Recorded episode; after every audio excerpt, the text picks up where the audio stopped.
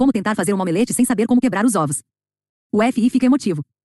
Quando a equipe de negociação de reféns do FBI cresceu e adquiriu mais experiência em resolução de problemas. Durante os anos 1980 e 1990, ficou claro que faltava ao nosso sistema um elemento crucial. Na época, mergulhamos fundo no como chegar ao sim. E como negociador, consultor e professor com décadas de experiência, ainda concordo com muitas das poderosas estratégias de barganha do livro. Quando foi publicado, forneceu ideias inovadoras sobre resolução cooperativa de problemas e originou conceitos absolutamente necessários como entrar em Negociações com uma Batna, a melhor alternativa a um acordo negociado. Era genial. No entanto, depois dos cercos com desfechos catastróficos, como o da fazenda Ruby Ridge, de Randy Weaver, em Idaho, em 1992, e o da propriedade do ramo davidiano, de David Cores, em Vaco, Texas, em 1993, ficou difícil negar que a maioria das negociações envolvendo reféns poderia ser qualquer coisa, menos situações racionais de resolução de problemas. Você já tentou imaginar uma solução mutuamente benéfica, em que os dois lados saem ganhando ao negociar com um cara que pensa que é o Messias? Aos poucos, ficou claro que como chegar ao sim não funcionava com sequestradores. Não importa quantos agentes tenham lido o livro e grifado trechos com canetas marca-texto, ele não conseguiu melhorar o modo como negociadores de reféns abordavam um acordo. Havia uma discrepância entre a brilhante teoria do livro e a experiência cotidiana da polícia. Todo mundo leu essa obra campeã de vendas e a endossou como um dos melhores. Textos sobre negociação já escritos, mas poucos tiveram êxito ao seguir suas instruções. Será que fomos ingênuos? Depois de Ruby Reed e Vaco, muita gente fazia essa pergunta. O subprocurador-geral dos Estados Unidos, Philip B. Eyman, em especial, quis saber por que nossas técnicas de negociação de reféns eram tão ruins. Em outubro de 1993, ele apresentou um relatório intitulado Lições de Vaco, mudanças propostas na aplicação da lei federal, quadro que resumiu o diagnóstico de um grupo de especialistas sobre a incapacidade da Polícia Federal de lidar com situações de reféns complexas. Como resultado, o diretor do FBI em 1994, Louis Frey, anunciou a formação do Grupo de Resposta a Incidentes Críticos, SIG. Na sigla em inglês, uma divisão mista que combinaria as equipes de negociação de crises, gestão de crises, ciências comportamentais e resgate de reféns. O objetivo era reinventar a negociação de crises. O único problema era, que técnicas usaríamos? Nessa época, dois dos mais condecorados negociadores da história do FBI, meu colega Fred Lanceli e meu ex-chefe Gary Noesner, estavam dando uma aula de negociação de reféns em Oakland, Califórnia, para um grupo de 35 experientes oficiais da polícia. Os dois fizeram a seus alunos uma pergunta simples: quantos haviam lidado com uma situação de barganha clássica em que a técnica de resolução do problema foi a melhor opção? Ninguém levantou o braço. Então eles fizeram uma indagação complementar: quantos haviam negociado em um ambiente dinâmico, intenso, incerto, em que o sequestrador estava em crise emocional e não tinha nenhuma exigência clara? Todos ergueram os braços. Estava claro: se os incidentes marcados por fortes emoções e não as interações racionais de barganha constituíam o grosso daquilo com que a maioria dos negociadores da polícia precisava lidar. Então nossas habilidades de negociação tinham que focar diretamente no animal, no emocional e no irracional. Desse momento em diante, nossa ênfase teria que estar não no treinamento para trocar uma coisa por outra nem em resolução de problemas, mas no aprendizado das habilidades psicológicas necessárias em situações de crise que exigissem intervenção. Emoções e inteligência emocional teriam que ser centrais para uma negociação efetiva, e não aspectos a serem superados. Precisávamos de táticas e estratégias psicológicas simples que funcionassem em campo para acalmar as pessoas, estabelecer compreensão, ganhar confiança, estimular a verbalização de necessidades e convencê-las de nossa empatia. Teria que ser algo fácil de ensinar, fácil de aprender e fácil de executar. Naquela sala de aula, porém, havia policiais e agentes, e eles não estavam interessados em se tornar acadêmicos ou terapeutas. O que queriam era mudar o comportamento do sequestrador, independentemente de quem fosse e do que quisesse para transformar o ambiente emocional da crise e, assim, garantir a segurança de todos os envolvidos. Nos primeiros anos, o FBI experimentou técnicas terapêuticas novas e antigas desenvolvidas por profissionais de aconselhamento. Essas habilidades tinham como objetivo desenvolver Relações positivas com as pessoas, demonstrando compreensão do que elas estavam passando e de como se sentiam em relação a isso. Tudo começa com a premissa universalmente aplicável de que todos desejam ser compreendidos e aceitos. Escutar é a concessão mais barata, porém mais eficaz, que podemos fazer para chegar a esse ponto. Escutando atentamente, o negociador demonstra empatia e o desejo sincero de entender melhor o outro lado. Pesquisas na área de psicoterapia indicam que, quando os indivíduos se sentem ouvidos, tendem a escutar a si próprios de maneira mais atenta e a avaliar abertamente seus pensamentos e sentimentos, buscando clareza. Além disso, tendem a ficar menos na defensiva e na oposição e mais dispostos a considerar outros pontos de vista, o que os leva para a posição calma e lógica em que podem contribuir para a resolução do problema. O conceito e ponto central deste livro é chamado de empatia tática. Consiste em escutar. Como se fosse uma arte marcial, equilibrando os comportamentos sutis da inteligência emocional e as habilidades assertivas da influência para obter acesso à mente da outra pessoa. Diferentemente da opinião popular, escutar não é uma atividade passiva, mas sim a conduta mais ativa que alguém pode adotar. Quando começamos a desenvolver nossas novas técnicas, o mundo da negociação se dividiu em duas correntes. A negociação que se ensinava nas melhores universidades do país ainda era da resolução racional de problemas, enquanto, ironicamente, nós, os cabeças ocas do FBI, começávamos a treinar nossos agentes em um sistema carente de comprovação, baseado em psicologia, aconselhamento e intervenção em crises. Enquanto a Ivy League ensinava matemática e economia, nós nos tornamos especialistas em empatia, e o nosso método funcionou. A vida é negociação. A esta altura, talvez você esteja curioso para saber como os negociadores do FBI induzem alguns dos bandidos mais perigosos do mundo a libertar seus reféns. No entanto, talvez esteja se perguntando também o que negociação de reféns tem a ver com a sua vida. Felizmente, poucas pessoas terão que lidar algum dia com terroristas que sequestraram seus entes queridos. Mas quero contar um segredo: a vida é negociação. A maioria das interações que temos no trabalho e em casa são negociações que se resumem a um anseio simples, animalesco. Eu quero. Eu quero que você liberte os reféns. É um anseio muito relevante para este livro, é claro mas também o são. Eu quero que você aceite esse contrato de um milhão de dólares. Eu quero pagar 20 mil por esse carro. Eu quero que você me dê um aumento de 10%. E eu quero que você vá dormir às 9 horas. A negociação serve a duas funções distintas e vitais: obter informação e influenciar comportamento, e inclui quase toda interação em que cada parte queira algo da outra. Sua carreira, suas finanças, sua reputação, sua vida afetiva, até o destino de seus filhos. Em algum momento tudo isso depende da sua capacidade de negociar. Negociação, como você aprenderá aqui, nada mais é do que comunicação com resultados. Obter o que você quer da vida significa obter o que você quer das outras pessoas e com elas. O conflito entre duas partes é inevitável em todas as relações. Portanto, é útil. Mais do que isso, é crucial. Saber como se envolver nesse conflito de modo a obter o que deseja sem infligir danos. Neste livro, recorro à minha carreira de mais de duas décadas no FBI para aplicar os princípios e as práticas que empreguei em campo em uma abordagem nova e estimulante. Desejo ajudar você a desarmar e redirecionar seu interlocutor em praticamente qualquer negociação, e a fazer isso de uma maneira que preserve a relação. Sim, você vai aprender como negociamos a libertação segura de incontáveis reféns, mas vai aprender também a usar uma compreensão profunda da psicologia humana para comprar um carro pagando menos, garantir um aumento maior no trabalho e convencer uma criança a dormir na hora certa. Este livro ensinará você a retomar o controle de conversas que definem sua vida e sua carreira. O primeiro passo para alcançar o domínio da negociação cotidiana é superar sua aversão a negociar. Você não precisa gostar disso, precisa apenas entender que é assim que o mundo funciona. Negociar não significa intimidar ou oprimir alguém, significa apenas entrar no jogo emocional que rege a sociedade humana. Neste mundo, você recebe o que pede, só precisa pedir corretamente. Portanto, exerça sua prerrogativa de reivindicar o que você pensa que é certo. Este livro, portanto, é sobre levar você a aceitar a negociação, e ao fazer isso, aprender a obter o que deseja de uma forma psicologicamente consciente. Você descobrirá como usar suas emoções, seus instintos e insights em qualquer encontro para se conectar melhor com os outros, influenciá-los e ir além. A negociação eficaz é a representação da inteligência pessoal aplicada, uma vantagem psicológica em cada área da vida, como avaliar alguém, como influenciar uma avaliação sobre você e como usar esse conhecimento para obter o que deseja. Mas cuidado, este não é mais um livro de psicologia popular. É uma interpretação profunda e refletida, e sobretudo prática, de uma teoria psicológica de ponta que destila as lições de uma carreira de 24 anos no FBI e 10 anos lecionando e prestando consultoria nas melhores escolas de administração e corporações do mundo. E essa teoria funciona por uma simples razão. Foi elaborada no mundo real e para ele. Não surgiu em uma sala de aula ou um centro de treinamento, mas foi construída com base em anos de experiência que a aprimoraram até chegar perto da perfeição. O negociador de reféns desempenha um papel único. Ele tem que vencer. Será que pode dizer a um assaltante de banco: "Está bem, você fez quatro reféns. Vamos dividir. Me entregue dois e fica tudo certo." Não, o negociador de reféns bem-sucedido precisa obter tudo o que pede sem dar nada. Substancial em troca, e deve fazer isso de tal maneira que produza nos adversários a percepção de que estabeleceram um ótimo relacionamento. Seu trabalho é uma espécie de inteligência emocional com esteroides. Essas são as ferramentas que você vai aprender a usar aqui.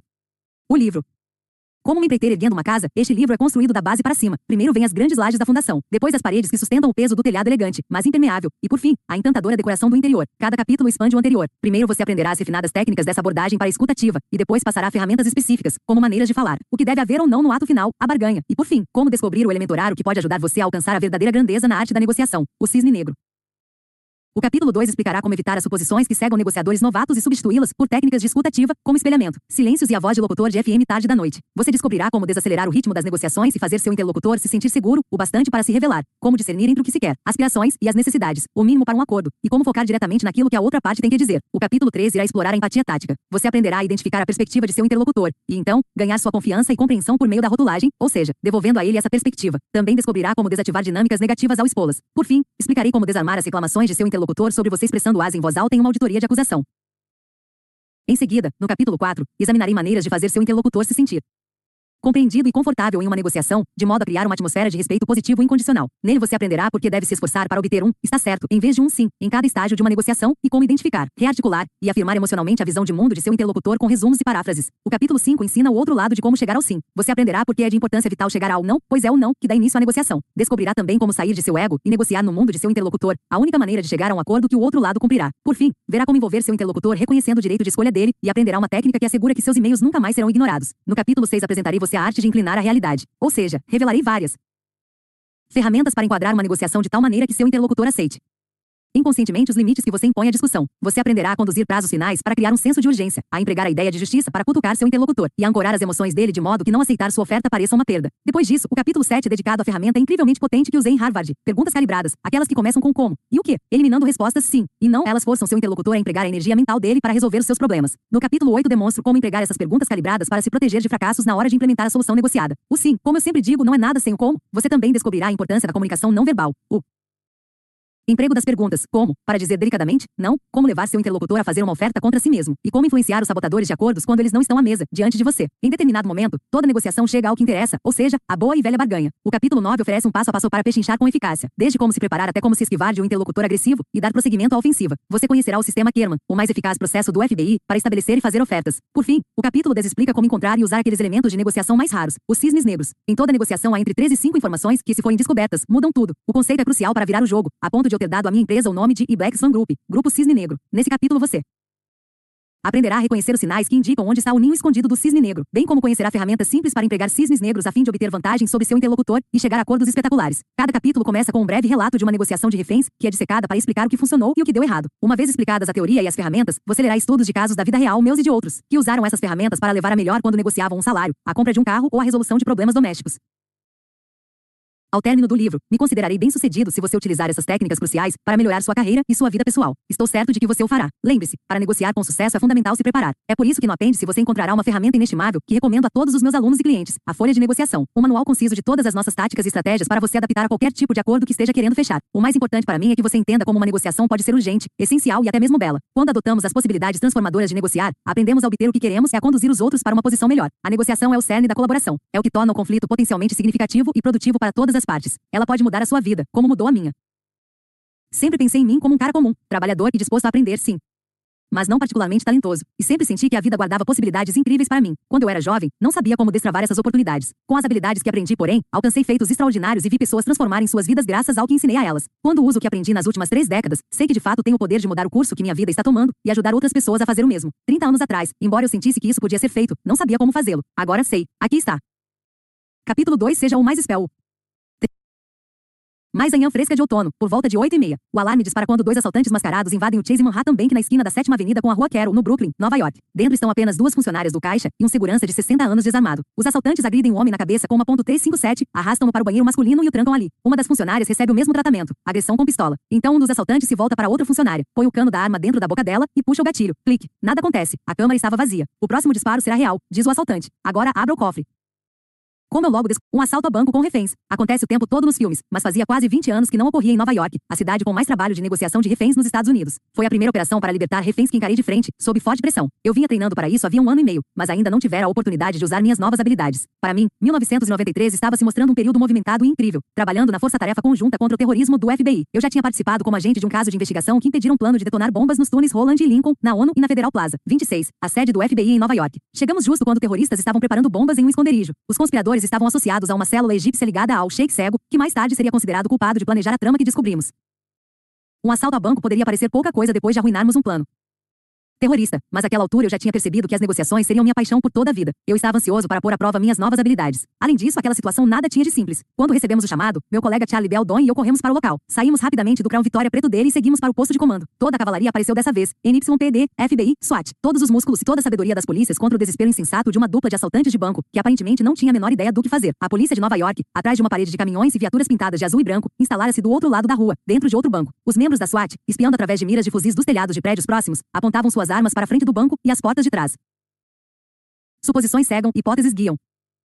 Bons negociadores, quando atuam, sabem que precisam estar preparados para possíveis surpresas. Grandes negociadores têm certeza de que essas surpresas surgirão e procuram usar suas habilidades para revelá-las. A experiência ensinou a eles que é sempre melhor imaginar múltiplas hipóteses sobre a situação, sobre a intenção do interlocutor, sobre toda uma série de variáveis ao mesmo tempo. Presentes no momento e alertas, eles usam todas as novas informações que chegam para testar e separar as hipóteses verdadeiras das falsas.